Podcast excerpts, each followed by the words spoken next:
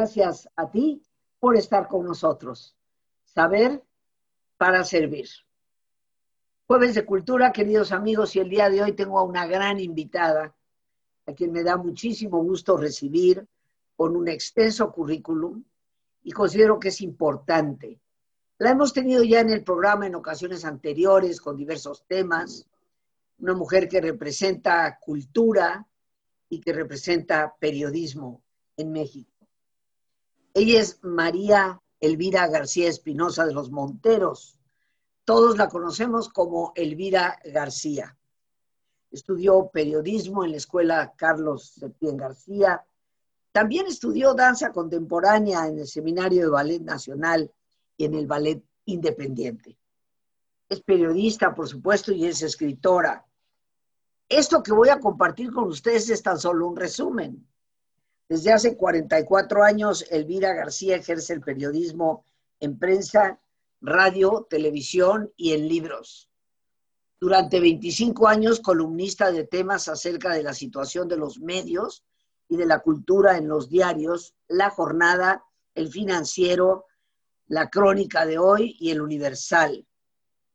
Y también en la revista Zócalo. Ha colaborado en más de 20 publicaciones culturales y dancísticas. Es una de las fundadoras de la revista Proceso y del diario La Jornada en temas culturales. Ha sido guionista para documentales de animación en radio. De 1979 al año 2010, diseñó, investigó y condujo su serie Retrato Hablado en Radio UNAM. Para esa misma emisora creó cuatro series más, una de ellas del plato a la boca, recibió el primer lugar del certamen Mercado Iberoamericano de Radio por mejor pieza cultural en el año 1987. Del año 98 al 99 condujo para la XEQ la serie La UAM para servir a usted. En 2002 ingresó a Grupo Radio Centro a través de Radio Red. Desde 2012 y hasta abril de 2020 fue titular de su programa Entre Nos, inició en Radio Red y continuó y concluyó por Radio Centro 1030. Fue una serie de entrevistas de semblanza a creadores mexicanos, iberoamericanos de todas las disciplinas, artistas muy reconocidos, Fernando del Paso, Mario Lavista, Fernando Lozano, Rina Lazo, Pilar Rioja, Amparo Garrido, Arosamena, Catherine S. Blair y Ana Ofelia Murguía, entre cuantos más. Entre nos, su programa fue distinguido en 2016 con el premio, premio Nacional de Periodismo, otorgado precisamente por el Club de Periodistas de México. De 2012 a marzo de 2019, guionista y conductora del programa Todo se aclara para el Instituto Mexicano de la Radio, el IMER. En televisión estuvo en Canal 11 en 2005 como comentarista de temas mediáticos. También para Canal 22 del 2008 al 2013 creó su serie Grandes Periodistas Mexicanos. Eh, fueron tres de sus documentales, Miguel Ángel Granados Chapa, Palabra en Libertad, Julio Scherer García, El Periodismo, Mi Segunda Piel y Jacobo Zabludowski, Un Hombre tras la Noticia. Y las tres piezas fueron galardonadas con el premio Pantalla de Cristal. En 2015 también para Canal 22 diseñó, investigó y dirigió el documental cultural Edificios Condesa, 100 años, mil historias. Para TV UNAM desde 2017 hasta noviembre del 2019, diseñó, investigó y dirigió un cuarto documental para su serie Grandes Periodistas Mexicanos. Se trata de Virgilio Caballero, la voz de los sin voz.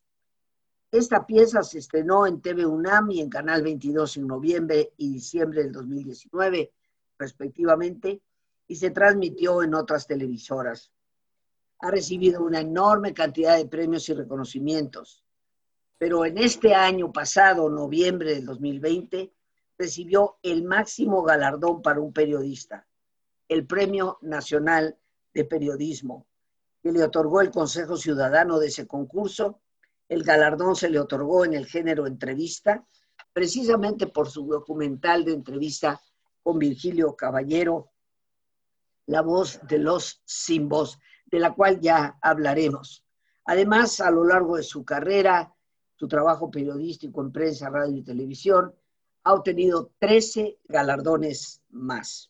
Ha sido jurado en 10 certámenes de periodismo, tres bienales internacionales de radio, ha hecho entrevistas de serie Retrato Hablado con creadores ciertamente hoy todos fallecidos, forman parte del acervo de la Fonoteca Nacional, tiene una serie de libros como escritora de Lunas Garapiñadas de Cricri, que en algún momento hicimos un programa al respecto, la caricatura en trazos, la caricatura en diez trazos, Redonda Soledad, la vida de Guadalupe Amor, que ya, mi querida Elvira, estaremos hablando de ello en otro momento. Cuando los grandes eran chicos, ellas tecleando su historia y, en fin, un sinfín más de publicaciones. Es larguísimo el currículum de Elvira García.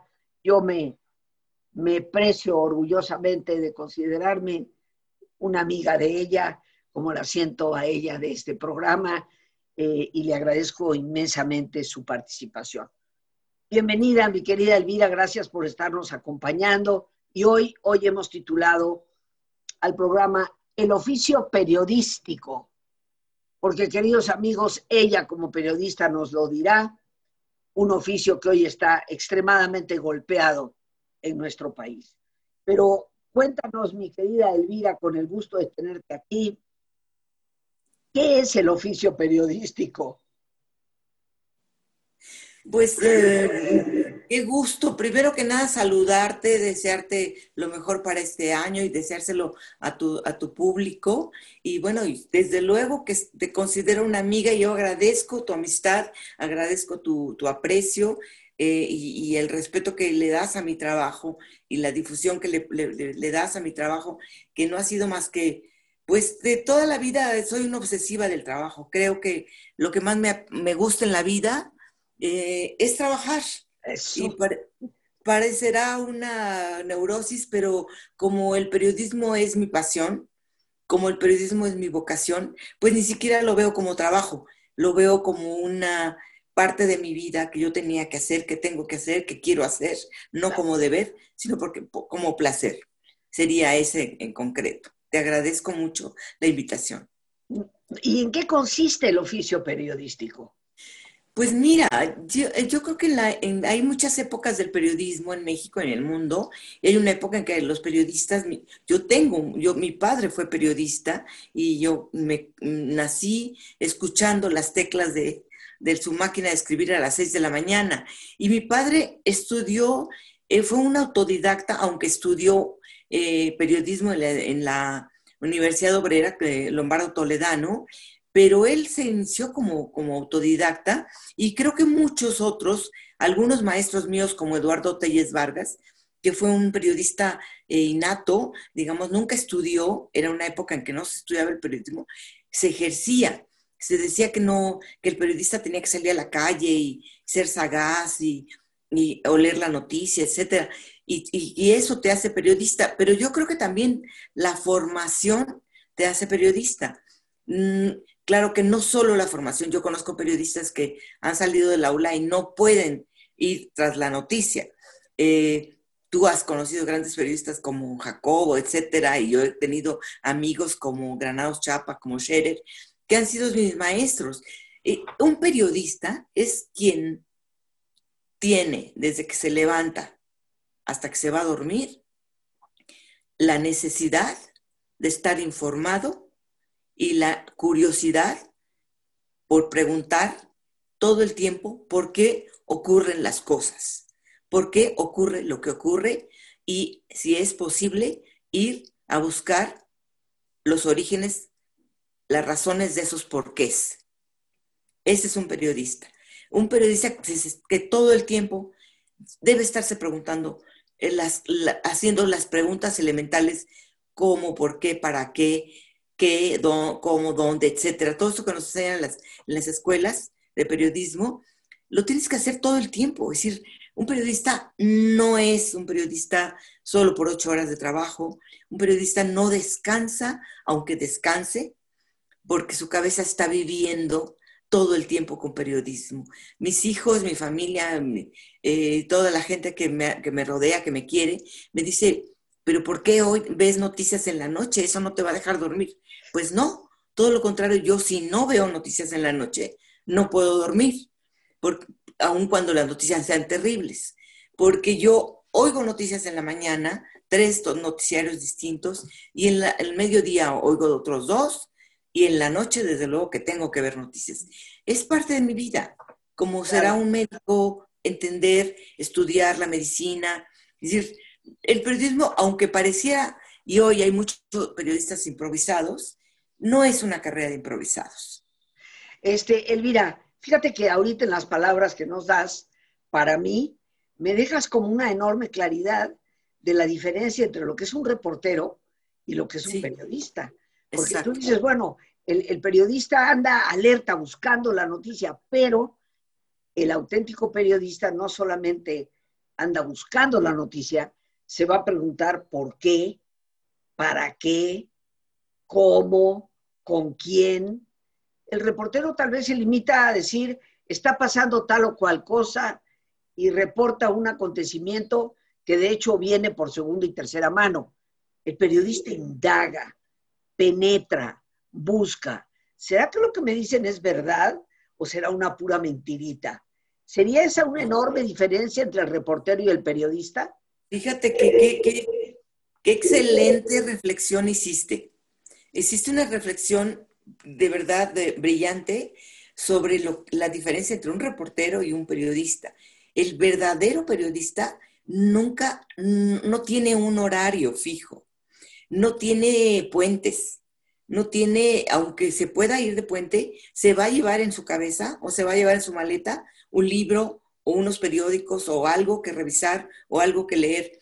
El reportero, yo he conocido muchos reporteros, tengo amigos reporteros, pero veo que sí, efectivamente se limita a la orden que le dan en su medio, prensa, radio, televisión, la cubre, la reporta, la escribe o la, la da por televisión, como sea su medio, y luego pues puede pasar a otra cosa o incluso ir a su casa a cenar con sus hijos, a comer, etcétera. Yo no digo que yo no coma con mis hijos y que no los vea, etcétera, pero mi obsesión, el periodista tiene como, como vida principalísima el periodismo. ¿Por qué pasan las cosas y qué hay detrás de cada noticia? Yo cuando escucho una noticia digo, ¿y por qué habrán dicho eso hoy? Por ejemplo, me pregunto, por qué eh, López Obrador habrá dicho que quiere darle asilo a Julian Assange. ¿Por qué lo dijo en estos días? No me quedo con la noticia. Me, voy a pensar qué hay detrás de todo eso. Y, puedo suponer mil cosas, ¿no? Que ahorita no vale la pena decir. Pero eh, este es el periodista, no descansa, digamos. El periodista entonces tiene ese, digamos, olfato adicional eh, yo ahorita no hago ningún comentario sobre ese comentario del observador, pero sí veo la necesidad del periodista que huele el cómo los políticos nos distraen la atención con cosas a veces luminosas, en el sentido de que hacen bullita, pero que no son necesariamente lo importante o que están encubriendo lo que está pasando tras bambalinas es un elemento de distracción. El, reportero se limita a reportar, el periodista huele, dice aquí. ¿Por qué está diciendo esto en este momento en vez de esto otro que tal vez pesa más? Eh, yo tengo una pregunta para ti, este, Elvira. ¿Qué tanto pesa la cultura en un periodista? Ah, es vital, es vital. Y eso hace la gran diferencia entre un periodista que va a permanecer y alguien que hace una, su chamba, digamos. Ajá. Chamba. O sea, porque uno puede hacer chamba que te, que te piden, que cumples y que ya, pues ya te vas, ya terminaste, ya. Y aquel periodista que, que, se cultiva, que lee, que va detrás de los datos, que, que, lee documentos de historia, libros de historia, que habla con periodistas, que indaga, que, que no descansa, pues es un periodista que, amplía su cultura, necesariamente, sin que te des cuenta la está empleando. No porque diga quiero ser un periodista culto, sino porque es un, periodista que quiere ver la, eh, la parte integral del todo, digamos, ¿no? La integralidad, integralidad del todo, digamos. Fíjate que una de las cosas que yo eh, admiré más de Jacobo Zabludowski, a quien tuve el gusto de, ver y tratar en los pasillos, en los elevadores y de conversar en algunas ocasiones con él, es su inmensa cultura, ¿no? La inmensa, inmensa cultura que enriquecía la perspectiva de las cosas. Yo creo que eso, mi querida Elvira, hoy se ha ido perdiendo eh, tristemente cada vez más. Ahora, hablando de estas épocas en que vivimos, donde el, verdadero periodista es el que busca el por qué, el para qué, el por qué ahora, por qué no mañana.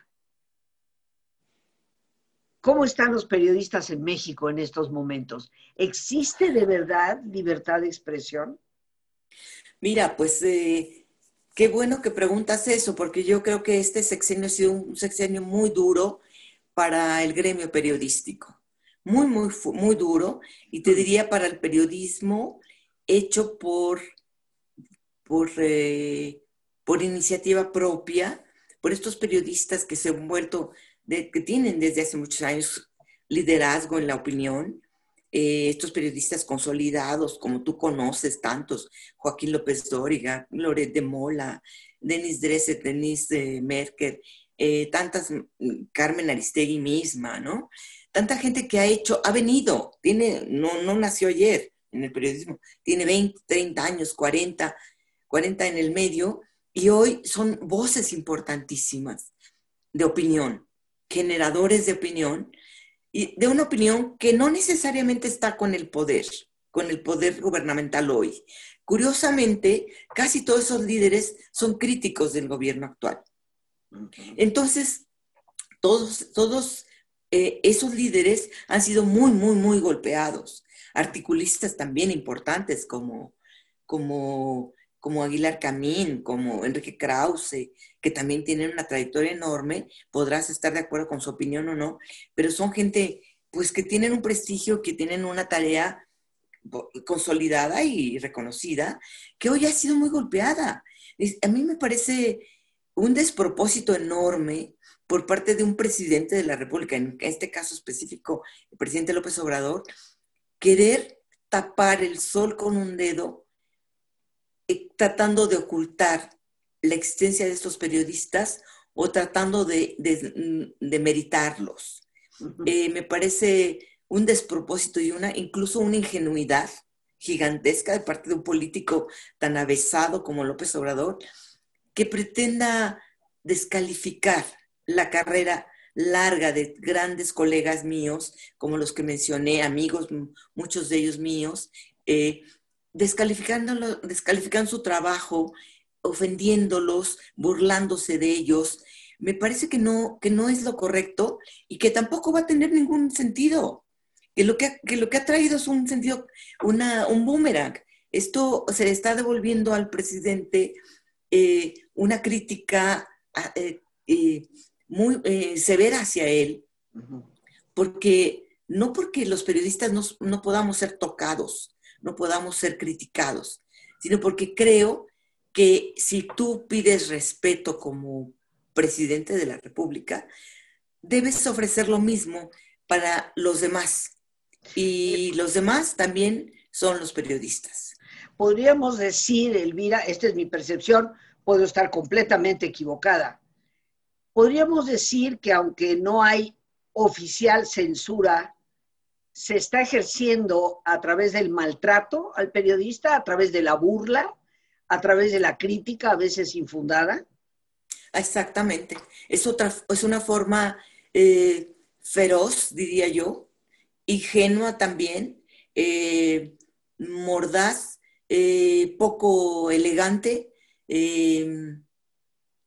grosera, de, de maltratar al periodismo al periodismo, de denigrar el periodismo a través de los hacedores del periodismo, de los líderes de opinión, de los que conducen noticieros, eh, hacen historia, hacen análisis, etc. Es una forma pretendida de censura que no ha dado hasta hoy resultado.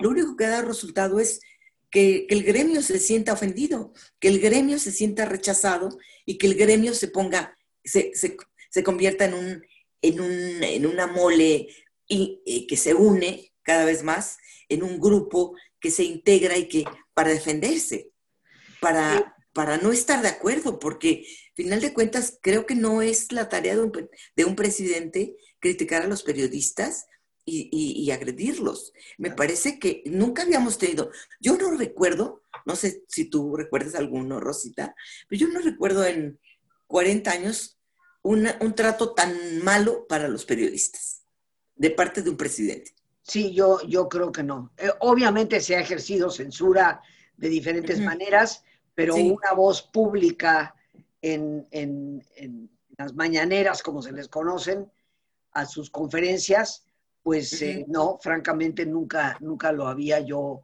eh, visto, lo había vivido. Ahora, el ejercicio del periodismo, Elvira, ciertamente conlleva riesgos.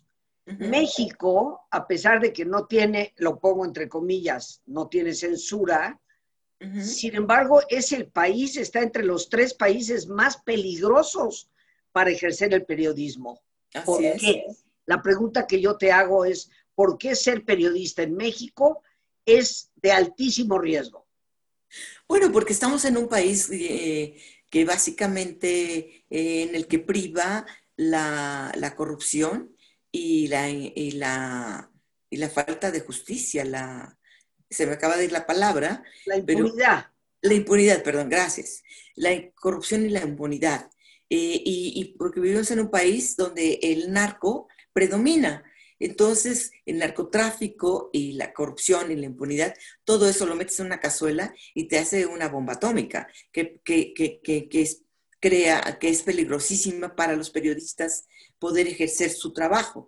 Eh, muchos de estos periodistas que han muerto, que son muchísimos. En este sexenio ya van muchísimos, pero bueno, llevamos 40 años de impunidad en los asesinatos de periodistas, eh, y si no es que más, porque el primer periodista asesinado fue Manuel Buendía, y, y Granados Chapa lo considera el primer narco, eh, la primer asesinato del narco periodismo, en el narcoperiodismo. Entonces creo que esta, y estamos hablando de que esto ocurrió en el año 84. ¿Cuántos años han corrido? Y se ha, se ha intensificado desde el año 2000 para acá el asesinato de periodistas. ¿Por qué? Porque cubren el narcotráfico. Y esto, cubrir narcotráfico, ese es el peligro mayor para un periodista. No hay, no hay leyes que protejan a los periodistas, aunque haya colegios de periodistas, no han podido eh, conseguir la protección, de, aun cuando hay una ley de protección de periodistas, no se ejerce, no sirve, no se investiga el asesinato de periodistas, no se, no se, no se encuentra a los, a los culpables, a los agresores.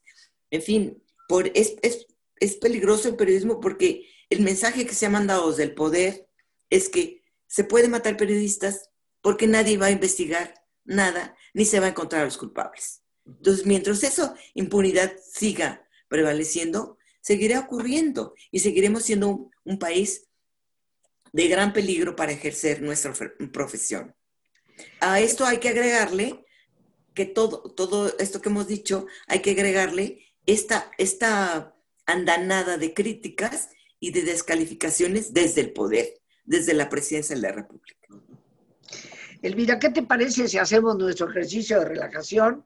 Porque tengo gran interés de preguntarte sobre Virgilio Caballero. Has recibido el Premio Nacional de Periodismo por esa fantástica entrevista y nos gustará conocer un poco más a ese respecto. Así claro que, sí, si ¿Te parece? Nos disponemos, amigos, nos ponemos cómodos. Cualquier posición que sea cómoda es una buena posición y si te es posible hacer el alto completo, qué mejor que cerrar ojos y en una posición cómoda con tus ojos cerrados. Toma conciencia de tu respiración, del entrar y el salir del aire en tu cuerpo. Imagina cómo al inhalar, así como llevas oxígeno a todas tus células, inhalas también serenidad para tu mente. Al exhalar, así como tu cuerpo se libera de toxinas, imagina cómo en ese aire que sale también te liberas de todas las presiones y todas las tensiones. Respira profundamente.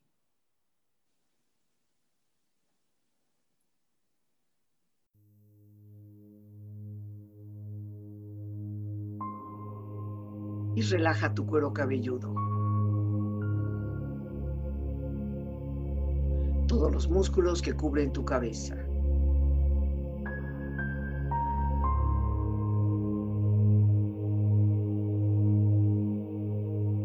Relaja tu frente.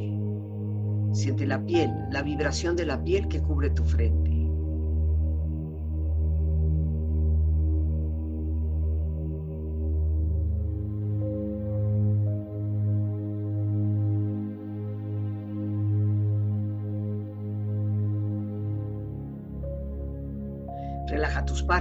Los tejidos que rodean tus ojos.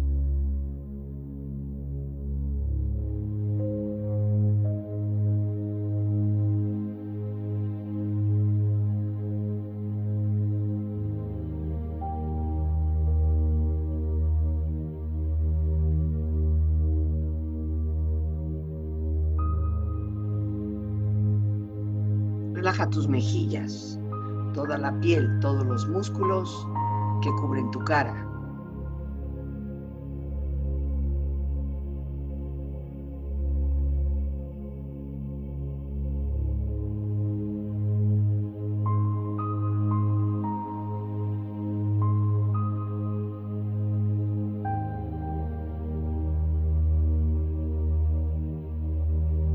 Relaja tu cuello y tu garganta. Siente su flexibilidad, equilibrio, balance.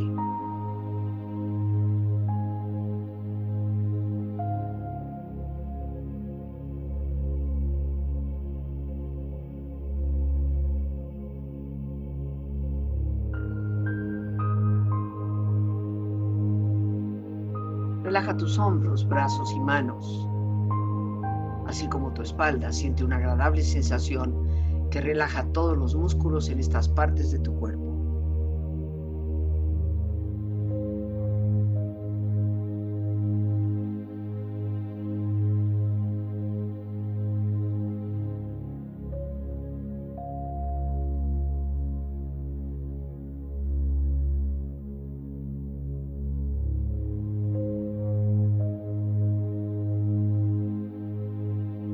Relaja tu pecho exterior e interiormente, relajando todos los músculos, imaginando a todos tus órganos internos funcionar rítmica y saludablemente.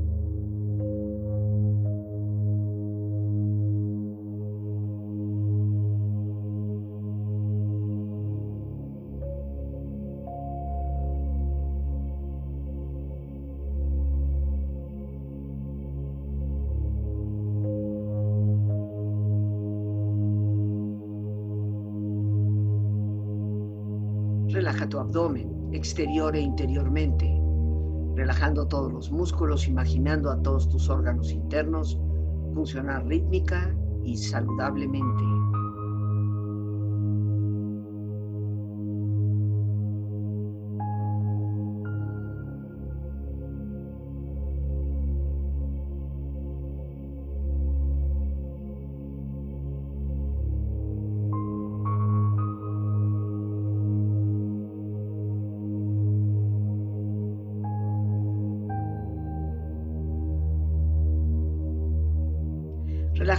Tus rodillas, siente la piel, la vibración de la piel que cubre estas partes de tu cuerpo.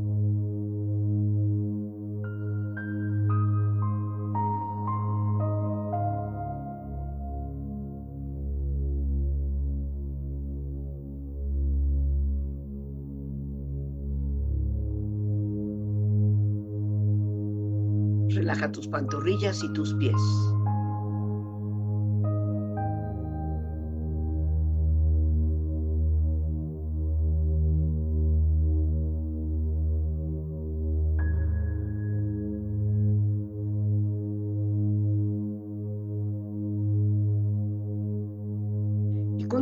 Profundamente relajado, proyecta en tu mente la imagen de un lugar ideal para el descanso. Imagina los colores, los sonidos, los aromas. Es una escena de belleza y paz. Siente estar ahí.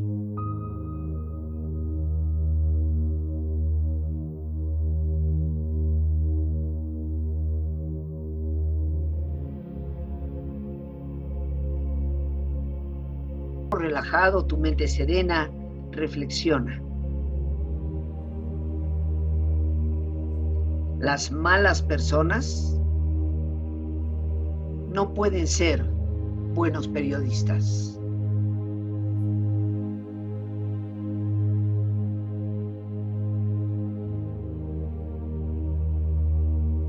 No hay mejor manera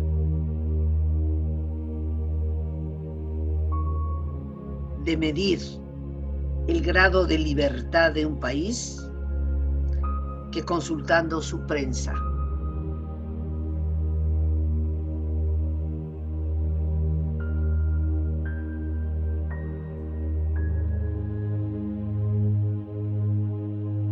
La prensa debe ser examen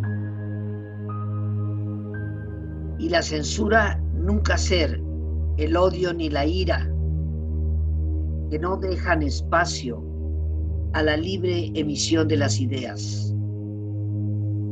Nunca se acepta lo que viene en forma de imposición injuriosa. Se acepta lo que viene en forma de razonado consejo.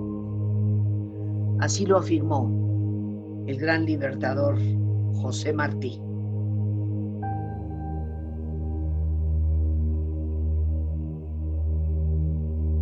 Respira profundamente. Relájate bien. Con esta experiencia empieza lentamente a estirarte, brazos, manos, piernas y pies, moviendo tu cuello, bostezando si lo deseas, haciendo que tu cuerpo retome su nivel de actividad habitual hasta muy lentamente abrir tus ojos. Ojos abiertos, bien despierto, muy a gusto, bien descansado, en perfecto estado de salud, sintiéndote mejor que antes.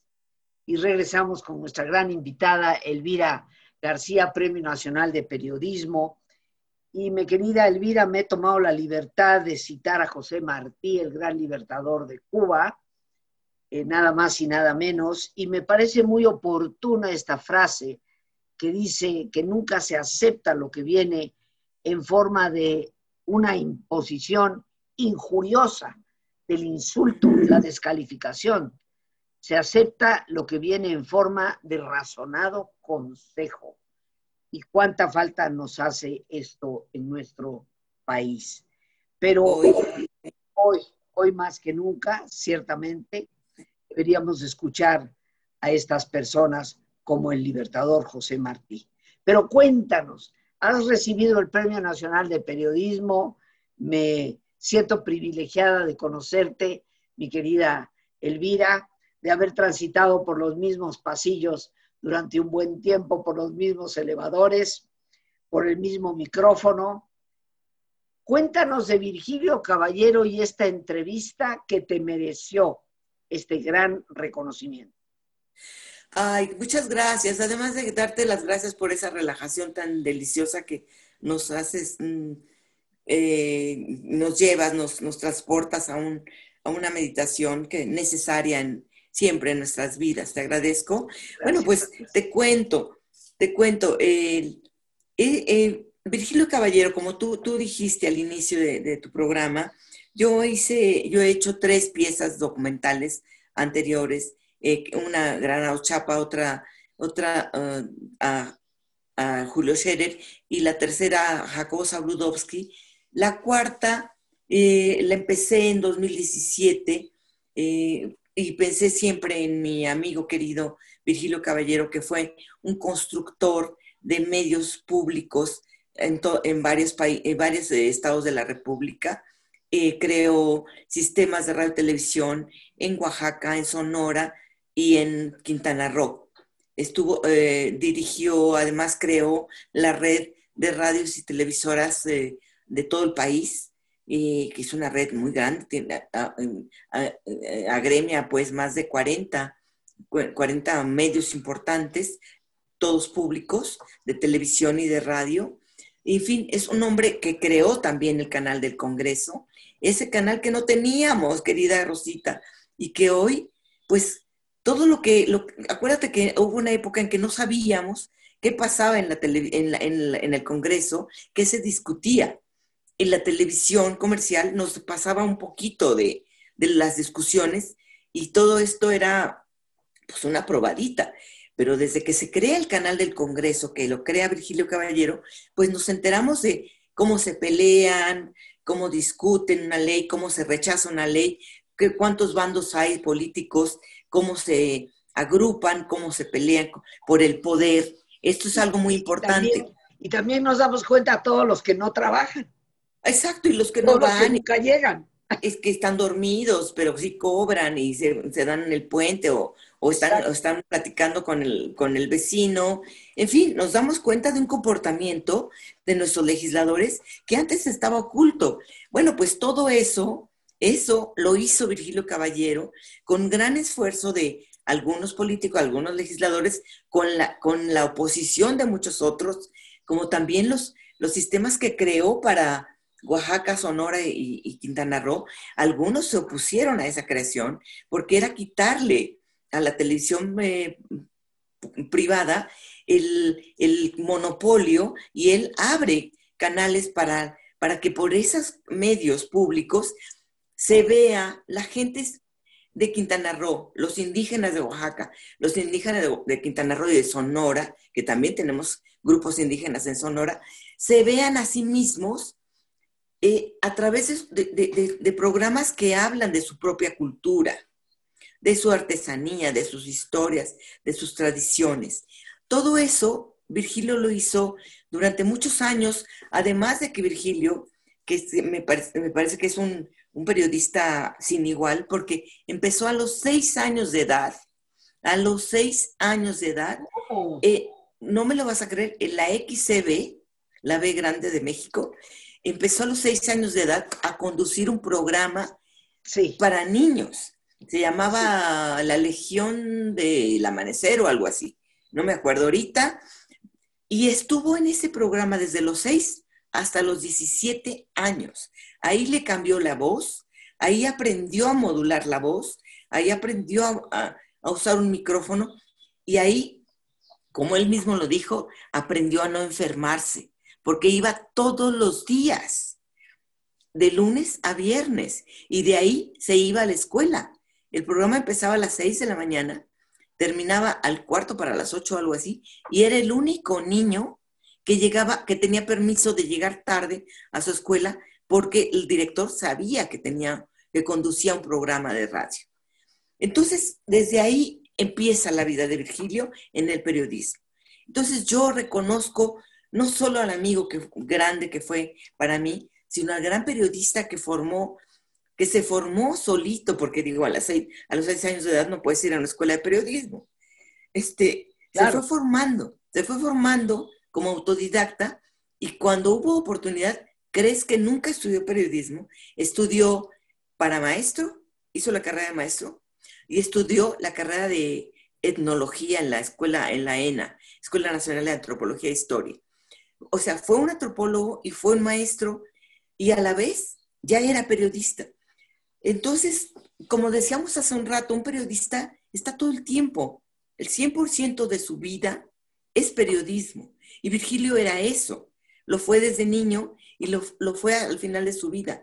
Vivía para el periodismo. Entonces, me parecía justo, necesario, hacerle un documental para que la gente conociera a este gran hombre que empezó desde los seis años y que cuando tuvo oportunidad creó grandes noticiarios como el, Canal 11, que hoy todavía sobrevive, que se llama Enlace, el nombre se lo puso Virgilio, y Virgilio es el que crea el formato de ese noticiario tratando de privilegiar que, pocas que hubiera pocas noticias, pero con mucha sustancia. con mucha investigación, con mucho fondo, digamos. Entonces él se fue después al Canal 13, lo que era visión antes, ¿no? Y después se fue a Notimex, estuvo antes, después se iría a, bueno, estuvo, te digo, volvió al 11 otra vez, creó varios programas, hizo programas con, con Granados Chapa y con Manuel Buendía. Él fue, Virgilio lleva a la televisión a Manuel Buendía. Buendía no quería ir y fue porque Virgilio se lo pidió, porque él y Virgilio eran grandes amigos y se lo pidió. Y si hay una imagen de Buendía en la televisión, es porque Virgilio logró ese cometido. Así que hoy los jóvenes podrían, que, no, que quizás no saben quién fue Manuel Buendía, podrían a través de mi documental ver cómo era el rostro de, de Manuel Buendía, cómo era su voz, porque pude rescatar, gracias al, al apoyo del Canal 11, el director de Canal 11, eh, y del Canal 22 y de otras televisoras del mismo canal del Congreso, pude rescatar mucho material histórico que habla de la vida de Virgilio Caballero. Imagínate, si empezó a los cuatro y murió Virgilio a los 76, podemos decir que, que vivió 70 70 y, 72 años. 72 años en el periodismo. 72 años. Le ganó a Jacobo Zabludowski, que vivió 70, 70 años en el periodismo.